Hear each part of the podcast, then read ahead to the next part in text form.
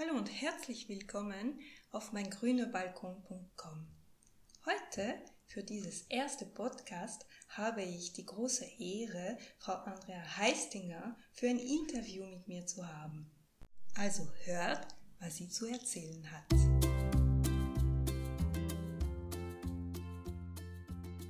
So, also guten Morgen, Frau Heistinger. Vielen Dank, dass Sie äh, mir ein Interview geben. Ähm, ich glaube, äh, viele kennen sich, die sich mit dem Balkongärten äh, beschäftigen. Äh, Sie, Sie haben viele Bücher zu dem Thema geschrieben, also insbesondere das Handbuch Bio-Balkongarten, das für mich mhm. das Referenzwerk für, für das Thema ist. Ich würde Sie trotzdem bitten, dass Sie sich kurz vorstellen für diejenigen, die Sie noch nicht kennen, damit alle wissen, womit Sie sich beschäftigen. Ja, Herzlichen Dank für die Einladung zu diesem Podcast und vielen Dank auch für Ihre Wertschätzung für das Buch, also auch für das Handbuch Bierbalkongarten, ähm, zu dem ich dann gern noch mehr auch sage, wie das entstanden ist. Genau, mein Name ist Andrea Heistinger. Ähm, ich habe von der Ausbildung her Landwirtschaft, Gartenbau ähm, studiert und ökologischen Landbau äh, und auch eine Spezialisierung in Agrarsoziologie und habe über viele Jahre Bücher geschrieben, ähm, also konkret über 18 Jahre war ich als Autorin tätig. Und ähm, seit letztem Jahr bin ich als Organisationsberaterin tätig ähm, zum Thema biologische Landwirtschaft und regionale Wertschöpfung.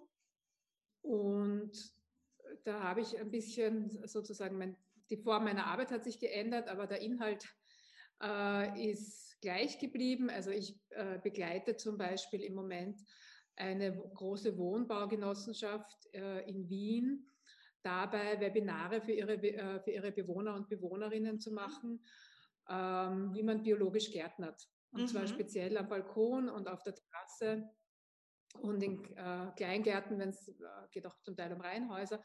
Aber ähm, wie legt man Nutzgärten auf kleinen Flächen an und wie macht man das biologisch? Und ich freue mich sehr, ähm, da diese Wohnbaugenossenschaft äh, begleiten zu können, weil ähm, ich merke, das ist ganz ein ernsthaftes Anliegen, auch direkt von der Geschäftsführung, ähm, das wirklich ähm, ernst zu nehmen, dieses, dieses mhm. Thema und das auch als Service für die Bewohner zur Verfügung zu stellen. Und genau, also da geht es um einige 10.000 Haushalte, äh, ja. die die Webinare dann kostenlos sehen können. Und ja, also das ist mir ganz wichtig, wird mir immer wichtiger, auch wirklich gut zu schauen, wie kann man damit in die Breite kommen mit diesem Thema, weil ich davon überzeugt bin, dass wenn Menschen wissen, wie Lebensmittel oder konkret jetzt Gemüsepflanzen angebaut werden können, ähm, was sie brauchen, damit sie ertragreich gedeihen mhm. können, ja, mhm. dann ist es ein Stück weit Selbstversorgung und ein Stück weit Lebensqualität und vielleicht auch Lebensglück. Ja. Und gleichzeitig steigt auch, ist meine Erfahrung, die Wertschätzung ähm, für die Menschen, die das tagtäglich hauptberuflich machen. Ja. Für Bauern und Bäuerinnen, für Biobauern und Biobäuerinnen und, und auch für gärtnerische Berufe. Das geht auch automatisch damit einher und Viele Menschen gründen dann zum Beispiel auch eine Food Coop oder eine, eine Form von ähm, Genossenschaft oder übernehmen Anteile zum Beispiel in einer Regionalwert AG, weil sie auch merken, wo sie selber an die Grenzen stoßen, ja, dass es eben gar nicht so einfach ist, mhm. mehr als 10, 15 Prozent von dem, was man gerne an Gemüse isst, äh, ja. selbst anzubauen. Ja, ja, ja. Also wie man sieht, also wenn Sie, wenn selbst ähm, eine Wohnbaugesellschaft sich für das Thema interessiert, äh, wie wichtig das ist für die Menschen. Also ich glaube auch, dass es zunimmt, dieses Interesse. Und das Spannende ist, ist, dass Gärten äh, viel mehr ist, als im, in der Erde zu buddeln.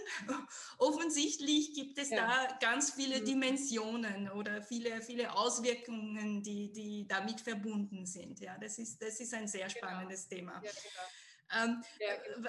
Was ich auch sehr spannend finde, finde, ist, Sie sind ja Agrarwissenschaftlerin und wie sind Sie dann zu dem Thema Balkongärten gekommen, Garten gekommen? Das, das würde mich interessieren, weil ja. das Thema nimmt zu und man wird, man wird ja. sozusagen immer ernster genommen. Aber ich sag mal, man wird auch noch teilweise belächelt, ähm, wenn man ja. sagt, ich baue jetzt Obst und Gemüse auf meinem Balkon. Man wird nicht unbedingt mhm. ernst genommen, ja. Und das, deswegen würde es mich interessieren, ja. wie sind Sie überhaupt zu diesem Thema gekommen? Ja, das war ein, ja, ein, ein, Weg über das Schreiben. Also ich habe ja meine, meine Bücher in erster Linie mit und für den Verein Achenoa geschrieben. Das war zuerst das Handbuch Samengärtnerei ähm, und dann ist, kam das Handbuch Biogemüse.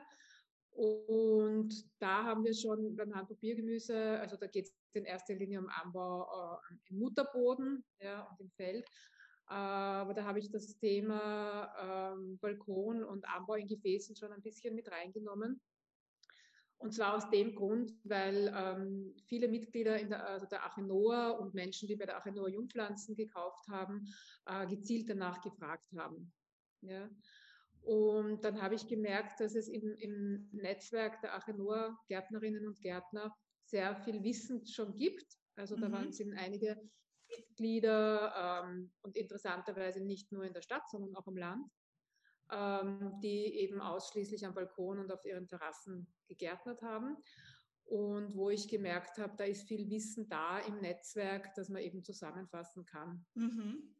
Und dann ist ähm, als nächstes dieses Handbuch Biobalkongarten ja. entstanden, mhm. das jetzt gerade vor drei Wochen wieder in die nächste Auflage gegangen ist. Also es ist jetzt mittlerweile in der achten Auflage. Okay. Was mich als Autorin natürlich immer unglaublich ja. freut und eine große, ja auch eine Ehre ist, wenn die Bücher so, so Verwendung finden. Ähm, genau.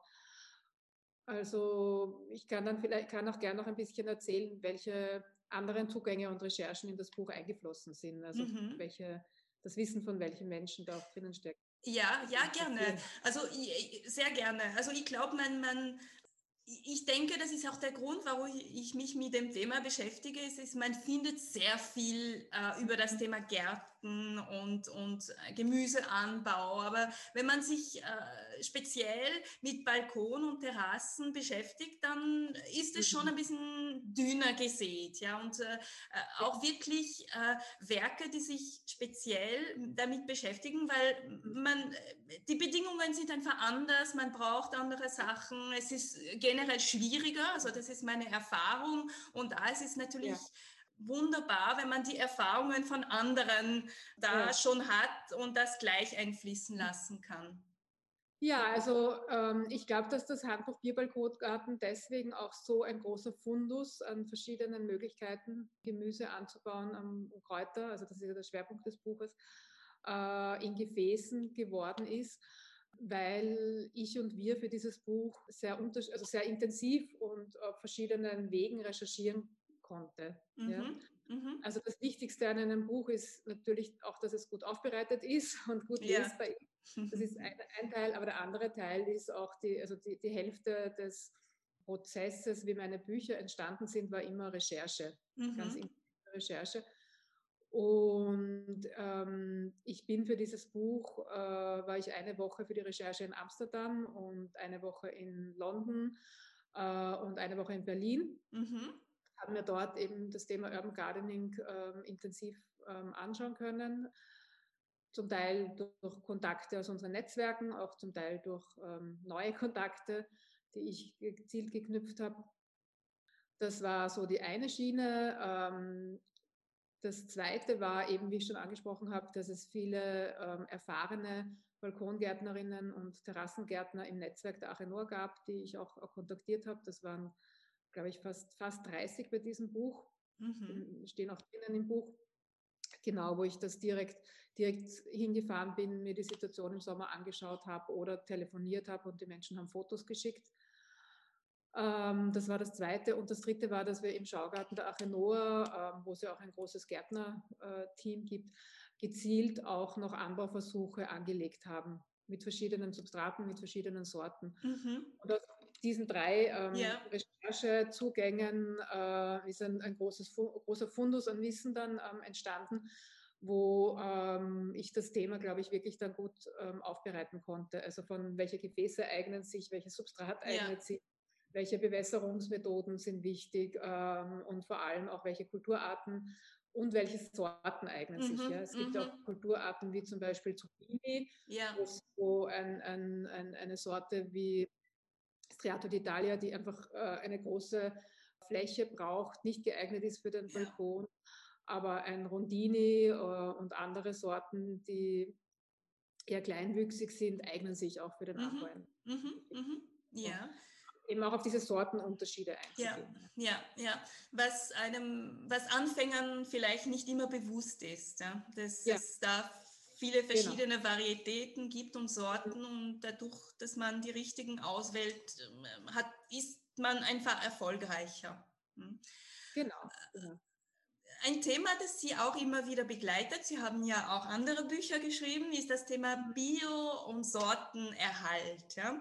Also äh, kommt ja. immer wieder vor. Wie, wie wichtig ist denn das für Sie? Weil ich denke mir, man kann am Balkon so oder so gärtnern. Ja? Ähm, ja. Und ich glaube, Sie legen besonders darauf Wert, dass das Thema im Einklang mit der Natur, wie man so schön sagt, ist. Ja, also ich denke, ähm, der Anbau von samenfesten Sorten, also von nicht hybriden Sorten, ist die Grundlage äh, unserer aller Ernährungssouveränität. Ja? Das können wir gar nicht wichtig genug nehmen, weil wenn wir kein Saatgut zur Verfügung haben, das wir auch ähm, zumindest theoretisch selbst weiter vermehren könnten, mhm. man muss es ja nicht immer tun, ja, aber dass wir theoretisch ja. weiter vermehren könnten, ja, dann nehmen wir uns ganz viel weg äh, von unserer ähm, wie soll ich sagen, von unserer ähm, eigenständigen, von unseren eigenständigen ähm, Handlungsmöglichkeiten. Mhm. Damit meine ich nicht nur individuelle Handlungsmöglichkeiten, sondern auch kollektive, ja, in einer Gemeinschaft verortete Handlungsmöglichkeiten. Ja. Das bedeutet nicht, dass jeder ähm, Saatgut von jeder Sorte äh, jedes Jahr gewinnen sollte. Das würde ich nicht empfehlen, ja, weil ähm, es wirklich auch ganz wichtig ist, auf die auch, auch Samenzüchtung und Samenbau braucht ein bestimmtes Know-how. Auch das mhm. muss ich lernen. Auch da muss ich reinwachsen. Und gerade am Balkon sind oft die Bestände äh, viel zu klein, ja, dass ich da wirklich nur die schönsten, zum Beispiel Salatköpfe, ja. weiter vermehren mhm. Allerdings zum Beispiel bei Basilikum schaut das schon wieder anders aus. Also es ist sehr leicht möglich von verschiedenen ähm, Basilikumarten ähm, Saatgut selbst zu gewinnen am Balkon ja, oder auch von anderen Kräutern. Ja. Mhm. Und auch da ist meine Erfahrung, sobald die Menschen beginnen, sich damit zu beschäftigen und merken, aha, da ist ein Unterschied, kann ich dann Saatgut, ich, ich habe dann plötzlich Saatgut in der Hand und kann dann Kräuter oder auch Früchte ernten äh, vom Saatgut, das ich selber im Vorjahr ja. am Balkon geerntet habe. Ja. Und das ist, das, das ist für die meisten Menschen, das ist so eine, so eine unmittelbare Freude, ja, mhm. wo man plötzlich mhm merkt, welche Fülle im Leben steckt. Ja, ja? Und, ja. und das ist ja eine Wahrnehmung und eine, eine, eine, eine, unmittelbare Erfahrung, die uns oft so fehlt, ja. Wenn wir so wie jetzt auch in der Corona-Zeit so vor unseren zweidimensionalen Bildschirmen sitzen, ja. ja. So wichtig das auch ist, dass wir jetzt uns gerade über Zoom unterhalten können. Ja. Aber es ist alles andere als eine sinnliche Erfahrung. Das ist ja. richtig, ja. Und ich glaube, genau in dieser Zeit brauchen wir andere Lebenswelt, ja, wo wir im Freien sind, wo, wo wir Pflanzen angreifen können. Und wenn ich da drüber streiche, dann, dann rieche ich das schon. Oder wenn ich eine Tomatenpflanze angreife, das ist eine Duftwolke oder mhm. ein Basilikum ähm, oder frisch geschnittene Petersilie. Das ist einfach was anderes wie in Plastik verpackt aus ja. dem Supermarkt. Ja. Ich möchte ja. es nicht schlecht reden, überhaupt nicht. Ja. Nein, ist anders. Supermärkte. Aber es ist eine andere, es macht mit uns etwas durch diesen Duft, durch dieses Riechen also es ist einfach, auch, auch bin ich überzeugt davon, auch die Sinne werden anders angeregt, unsere äh, Gehirne ja, ja. anders angeregt, unser Bewusstsein äh, ist, hat ganz andere Möglichkeiten, die Welt zu erfassen ja. ja. und diese Fülle und diese Lebendigkeit der Welt wirklich zu spüren. Ja. Und das geht auf dem kleinsten Balkon. Ja. Das ist ja. wirklich eine Erfahrung. Also ich, ich habe jetzt auch drei Jahre lang am Balkon gegärtnet und das ist so unmittelbar und da entstehen Momente des, des, der Lebensfreude. Also ich habe zum Beispiel von klein Kind auf, war, haben mich Schmetterlinge besonders angezogen. Ja? Und ganz besonders der Schwalbenschwanz. Und den habe ich als Kind öfters gezeichnet. Ja? Und ich habe letztes Jahr am Balkon verschiedenste Kräuter angebaut, unter anderem auch Fenchel, äh, Gewürzfenchel. Und dann komme ich eines Tages auf den Balkon Ende August und plötzlich sitzt ein Schwalbenschwanzschmetterling auf meinem Balkon. Ja, ja. Wow. Ja. Also ja. ich war so beglückt, ja. Also das ist nochmal ganz anders als im Garten, weil, weil es so wirklich so, wo man so merkt, auch in den, wenn auch selbst wenn rundherum, also ich habe auch Gärten dort, wo ich wohne, rundherum, aber trotzdem ist es die Stadt und trotzdem ist das plötzlich möglich, ja, dass da Insekten sind und, und dass, die, dass ich die auch mit meinem Balkon ja. lernen kann, herbeilocken kann. Und das ist so, also auch diese Tiere, die am Balkon. Ja, ja, ja. Also vor allem Kräuteranbau, blühende Kräuter. Das ist, un, also es ist einfach so schön, oder? Der, ja. der, der Tag ist, ähm, ist dann einfach anders in ein anderes Licht getaucht. Ja, ja sicher. Äh, da, da, sieht man, wie man im, im, kleinen Ausmaß einen Beitrag leisten kann und auch, also ich, ich finde, man entwickelt fast eine Beziehung zu seinen äh, Balkonpflanzen. Ja? Ähm, ja? Wenn, sie, wenn sie nicht gedeihen, dann ist man betrübt und wenn sie blühen, dann ist es eine große Freude. Also das ist unglaublich, wie solche kleine Sachen uns erfreuen können was man auch sieht, und das war auch das, was Sie äh, anfangs erzählt haben mit der Wohnbaugenossenschaft, ist, dass immer mehr Leute interessieren sich dafür mhm. und auch ich, ich habe das Gefühl, dass der, die Zeit der reinen Zierbalkone etwas vorbei ist. Ja. Also einfach nur ja. äh, Pelagonien, so schön sie auch sein können, am, am, am Balkon anzubauen, ist nicht unbedingt der mhm. große Wunsch, sondern ähm, die Leute mhm. wollen immer mehr Obst und Gemüse anbauen. Ja? Woher kommt das, glauben Sie? Naja, ich kann vielleicht ein bisschen philosophisch antworten. Wir alle sind ja äh, auf eine Art aus dem Paradies vertriebene, oder? Und äh, so kleine Paradiese wieder anzulegen und unmittelbar. Ja. Also das das macht unser Menschsein aus. Ja? Also das, glaube ich, ist schon eine, eine tiefe Sehnsucht, die halt mhm. viele Menschen vielleicht lange nicht wahrgenommen ja. haben. Ja? ja. Aber je mehr Menschen in Städten wohnen, je mehr Menschen in Wohnungen wohnen, äh, also auch ein bisschen bodenlos, ja. Also ja. je bodenloser wir ja. sind von, von uns, von der Form, wie wir leben, ja, wie wir wohnen, und auch je bodenloser wir sind von unseren Tätigkeiten. Ja? Mhm, also hier im Büro mhm. ja. mit einem Schreibtisch oder ein, einen Fuß, Fußboden, ja. so schön das halt. Ja, ja, ja. Äh, aber in den Bildschirm zu starren und, und, und eine sterile oder weniger sterile, aber wie auch immer, eine altglatte Tastatur, äh, mhm. also was anderes haben wir da ja nicht unter die Finger. Ja? ja. Und ähm, auch wenn wir hier, das sehen Sie jetzt gerade nicht, wunderschöne Pflanzen auch haben an den Fenstern. Ja? Aber trotzdem, und ich glaube, dass das vielen Menschen bewusst geworden ist, dass da etwas fehlt, ja. Und, mhm. und viele Menschen sind dann auch, ähm, gerade wenn, wenn sie Kinder bekommen, ist zum Beispiel so eine Lebensphase, wo das plötzlich auffällt, dass mir das fehlt. Ja? Äh, oder auch Menschen, die in Pension gehen, zum Beispiel. Mhm. Ja? Mhm. Oder auch Menschen äh, in Lebensphasen, äh, wo sie eine, vielleicht wo ihr Körper eine Krankheit durchmacht, wo man weiß, das ist jetzt nicht von heute auf morgen wieder gut, ja. Ja, sondern der Körper braucht Zuwendung, braucht äh, auch einen Kontakt zu, zu, unmittelbaren, lebendigen Pflanzen. Also der kleinste Garten ist ja ein, äh, ist ja ein Topf, wo eine Pflanze wächst. Ja. ja. Und mit dieser Pflanze in Beziehung zu gehen, das ist ja, also das kann man in Worten gar nicht beschreiben, was das ausmacht mit Menschen. Ja. Mhm, also mhm. ich glaube, wenn sich Menschen diesen Pflanzen zuwenden, dann wenden sie sich ja auch sich selbst zu.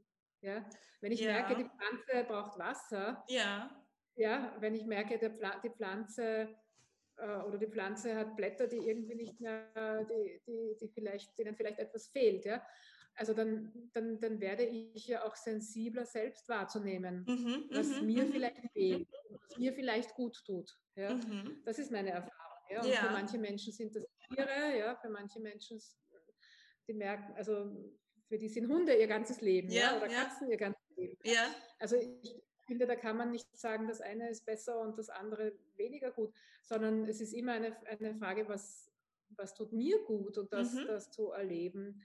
Das ist, glaube ich, die, die Frage. Und Pflanzen sind halt, ja, also die haben halt viele Vorteile. Sie laufen nicht davon. Sie sind, sie sind sozusagen in den Gefäßen, wo ich, wo ich sie anbaue.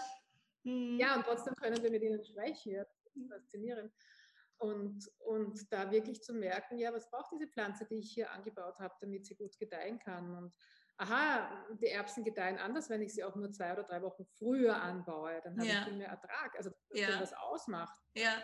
Zum Beispiel. Oder aha, die Tomaten fühlen sich am Südbalkon total wohl und auf, auf meinem äh, Ostbalkon bringen sie nur weniger Früchte oder, oder so. Mhm. Ja? Also mhm wenn man den Luxus hat, zwei Balkone zu haben, ja, muss ich auch dazu sagen. Aber all das, all das ähm, sozusagen da reinzuwachsen, ähm, ich, und ich kenne viele Menschen auch, die mal am Balkon zu Gärtnern begonnen haben und dann sich noch ein Selbsterntefeld mhm. äh, dazu äh, bieten zum, zum eigenen Balkon, ja, weil dann die Sehnsucht immer mehr ja. wächst, wirklich frisches Gemüse länger zur Verfügung zu haben Aha. oder Obst. Ja. Genau. Ja. Mhm. Okay, na mhm. vielleicht noch zum Schluss, ähm, bevor, ähm, bevor uns die Zeit ausgeht, äh, eine, eine letzte Frage. Was würden Sie jemandem empfehlen, der mit dem Balkongärtnern äh, anfangen möchte? Wie geht man am besten an, um nicht mhm. sofort äh, den Mut wieder zu verlieren? Weil es ist nun mal so, dass es nicht immer einfach ist. Ja? Es ist nicht immer einfach, ja. Also vielleicht zwei Punkte oder drei weniger ist mehr. Mhm. Fangen Sie mit. Ja. Äh, also sowohl, also in zweierlei Hinsicht, fangen Sie mit weniger Gefäßen an, dafür sollten die größer sein. Ja. Mhm. Äh, also lieber mal ein Jahr zum Beispiel ein großes Gefäß anschaffen, die sind ja meistens auch teurer oder vielleicht kann man sich auch selbst was bauen, also teurer als kleinere Gefäße, aber ein großes Gefäß ist besser als drei kleine. Mhm. Ähm, oft gibt es ja auch Gefäße, die irgendwo eine Macke haben, die man im, im, Gartencenter viel günstiger bekommt. Ja, kann ich so hinstellen am Balkon, dass mir die Macke gar nicht auffällt. Ja. Also schauen Sie, ob es irgendwo eine zweite Wahlmöglichkeit gibt. Ähm, äh, aber, aber, lieber größere Gefäße als, als kleinere.